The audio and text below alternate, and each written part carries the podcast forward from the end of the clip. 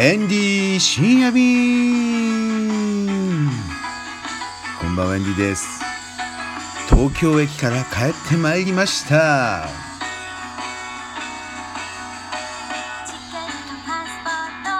1年の終わりねえ皆さん忘年会で盛り上がってると思いますけれどもまあエンディもねいくつかやってるんです。今日は東京駅の東京ビアパラダイスっていうところでですねやったんですけれどもビール飲み放題でした。まあそんなにビール普段飲まないんですけれども今日はお店の中にあるビールを何でも飲んでいいっていうことででベルギービールこれね日本のビールとやはり違っていていろんなビールありましたね。で普段ビール飲まないんですけれども飲み放題ということで、えー、まあ、片っ端からお店にあるものを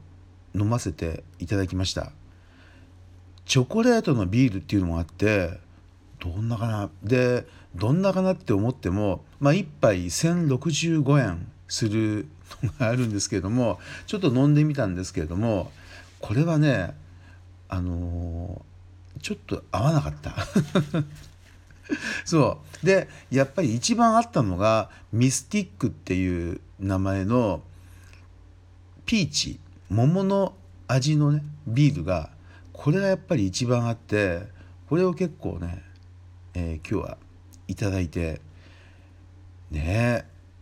もうビール結構最初の2本飲んだだけでクラクラ回っちゃいましたけれども。ベルギー料理ですよ今日は。あそうそうそうそう。今日やったイベントのタイトルがですねタイ王国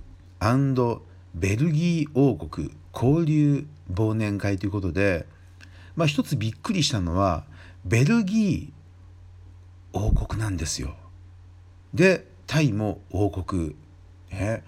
今世界中に王国っていう国が何カ国あるかちょっとわからないんですけれどもとりあえず王国同士、えー、よかったね。あこれをこのイベントを告知したらなんとブルーエレファントですねっていうコメントがあったんですけどあのバンコクのブルーエレファントのタイ料理屋さんってあれベルギーの資本かなんかなんですかね。ちょっとびっくりしましたけれども。まあということで今日もたくさんの方いらっしゃってくれました。このね一時イベントっていうものがねやるのやめていたんですよ。もう大人数来ちゃうと誰が来て誰がねあの誰と話をしたか後になってもう分かんないっていうかでおまけにエンディ司会とかやるじゃないですか。受付やったりね。そう。そうすると来た方とろくに話ができないっていう状況が何年か続いてやっと気づいたわけですよ。そこで少人数制の大式役員会議とかね、うん、エンディミュージックバーとか少人数制の来た方とじっくり話ができるそういう会にね持ってったわけなんですけれどもまあでもね久しぶりにこういうのを立て続けに12月ポンポンとやってみたんですけれどもやはりね15人前後の人数まあ30人までいっちゃうとあれですけどもうん一番いいですよね。まあ今日も大体一通りパーッとねお医者さんでしょ？あとはベトナムで、えー、事業やってる方でしょ？うん、えー、あとは上からこう行ってみるとまあ OL さんいましたね。あとは、えー、日本語学校の先生いました、うん、あとはタイに会社があってその日本側の会社で働いている女の子もいましたね。それから銀行系の方もいらっしゃいました。あとは静岡からわざわざ来てくれた方もいらっしゃいました。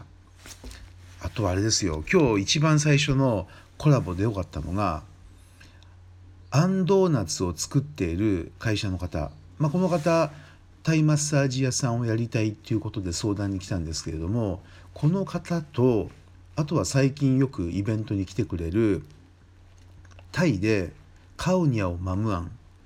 えー、マンゴーのココナッツミルクのデザート。これをタイで作って日本に持ってきている会社の方。これがねあのデザート同士、まあ、デザートというかスイーツ同士で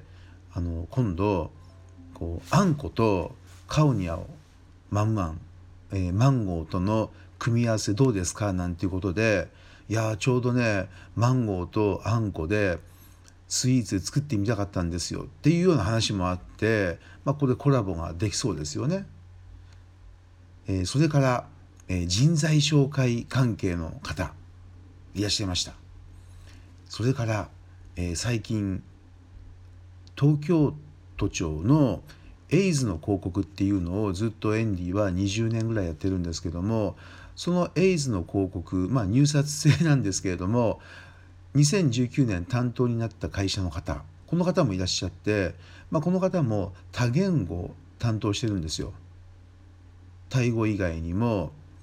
韓国語中国語まあその辺。でベルギーの方が今日たくさん来てたんでベルギー語というかベルギー語あれフランス語なんですかね。うん。まあそういう新たな言語の出会いもあったようで喜んでました。あとは田中さんっていうねベルギービールの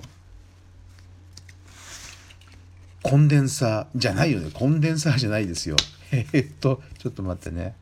えー、ベルギービールのアンバサダーね。アンバサダー大使が来ちゃったわけですよ。でベルギービールのアンバサダーって言ってるのにレナート社長を知らないっていうんでまあレナート社長をねご紹介したりとか。うん。あとは、まあ、ちょっともうこう名前がこう今言い切れないほどの方が今日は来てしまいましたんでね。まあそういうことで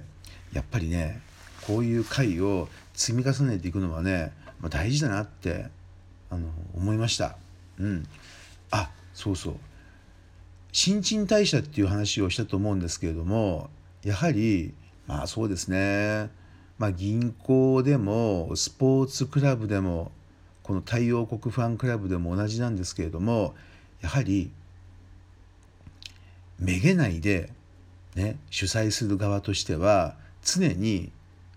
新しいユーザーというのをどんどん何て言うのかなあのまあ開拓というけどうんまあやっていくのがね あの大事なんだと思いました。そう。長いスパンで見た方がいいですよ。短いスパンで見ちゃうと例えば3年ぐらいでね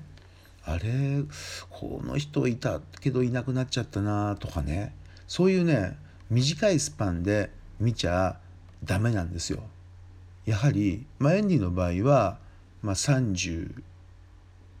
4年のスパンでこう今見てるんですけどもずっと33、4年タイ業界にいる方がやっぱこういるわけですよ。ね、例えば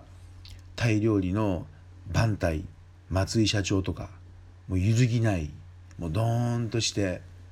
ね、ずっともうタイ業界にいるわけですよね。まあ、エンディもずっと学生の頃から見てるわけですからね。うんまあ、そういう方もいらっしゃったり、まあ、そういう30何年のこの流れの中である時期はこの方と一緒にコラボしてあこの方一時こうさっと行ったけどまた戻ってきたなみたいな。なのでこのね太陽国ファンクラブとか大式忘年会もそんな感じで長いスパンでこう見ていき。だからやっぱりね大事なのはね続けることなんですよ。これ途中でやめちゃダメですよ。うん。そういうふうにね今日思いました。